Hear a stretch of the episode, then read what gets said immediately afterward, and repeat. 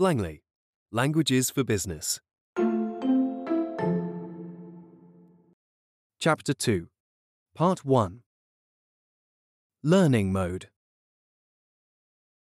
La presentación durará unos 30 minutos. The presentation will take about 30 minutes. The presentation will take about 30 minutes. Eso debería dejarnos tiempo suficiente para las preguntas. That should leave us enough time for questions. That should leave us enough time for questions. Permitidme empezar describiendo los antecedentes de este proyecto. Let me start by describing the background of this project. Let me start by describing the background of this project. Mi objetivo de hoy es presentar nuestro departamento y sus principales objetivos.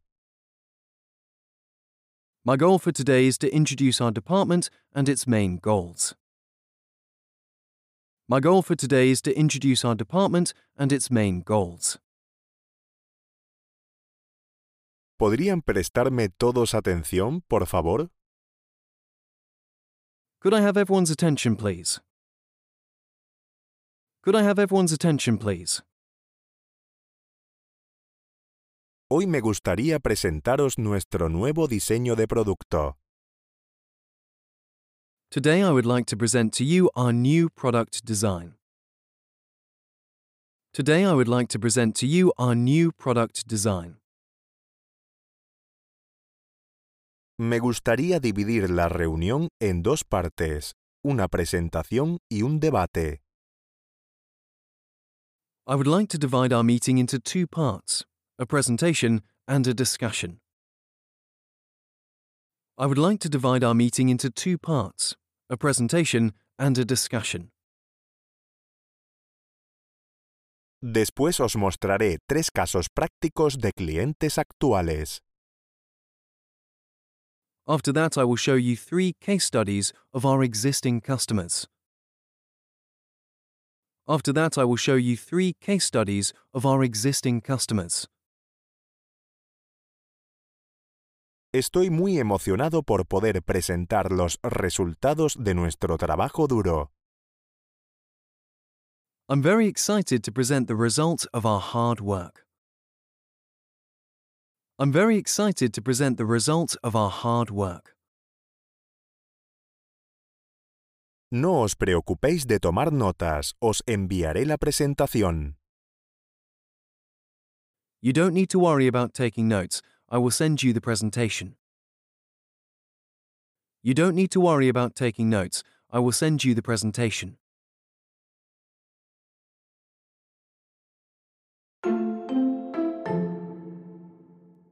Immersion mode. The presentation will take about 30 minutes. The presentation will take about 30 minutes. That should leave us enough time for questions. That should leave us enough time for questions. Let me start by describing the background of this project. Let me start by describing the background of this project. My goal for today is to introduce our department and its main goals. My goal for today is to introduce our department and its main goals. Could I have everyone's attention, please? Could I have everyone's attention, please? Today I would like to present to you our new product design.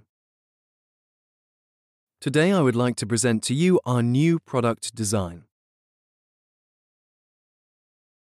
I would like to divide our meeting into two parts a presentation and a discussion. I would like to divide our meeting into two parts a presentation and a discussion. After that, I will show you three case studies of our existing customers. After that, I will show you three case studies of our existing customers. I'm very excited to present the result of our hard work. I'm very excited to present the result of our hard work. You don't need to worry about taking notes. I will send you the presentation. You don't need to worry about taking notes. I will send you the presentation.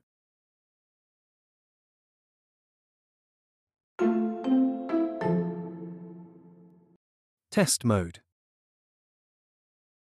La presentación durará unos 30 minutos.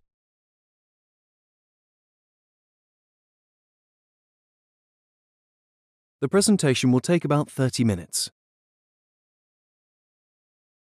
Eso debería dejarnos tiempo suficiente para las preguntas.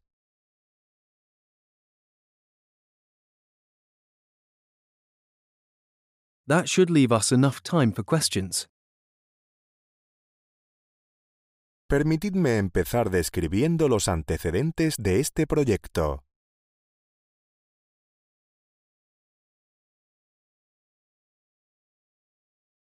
Let me start by describing the background of this project. Mi objetivo de hoy es presentar nuestro departamento y sus principales objetivos.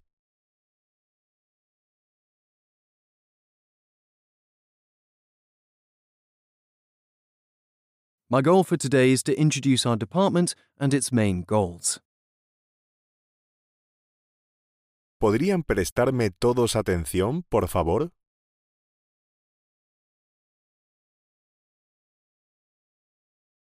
Could I have everyone's attention, please? Hoy me gustaría presentaros nuestro nuevo diseño de producto.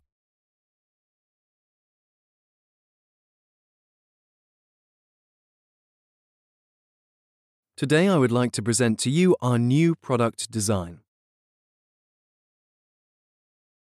Me gustaría dividir la reunión en dos partes, una presentación y un debate.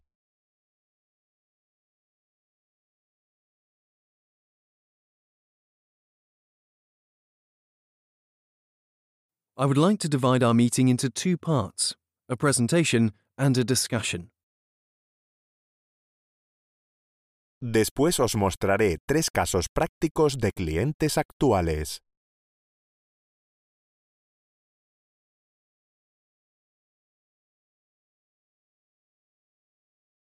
After that, I will show you three case studies of our existing customers. Estoy muy emocionado por poder presentar los resultados de nuestro trabajo duro.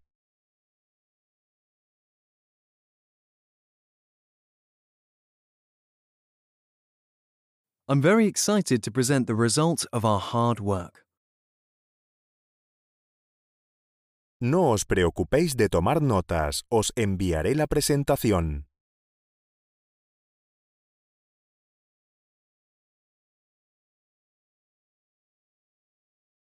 You don't need to worry about taking notes. I will send you the presentation.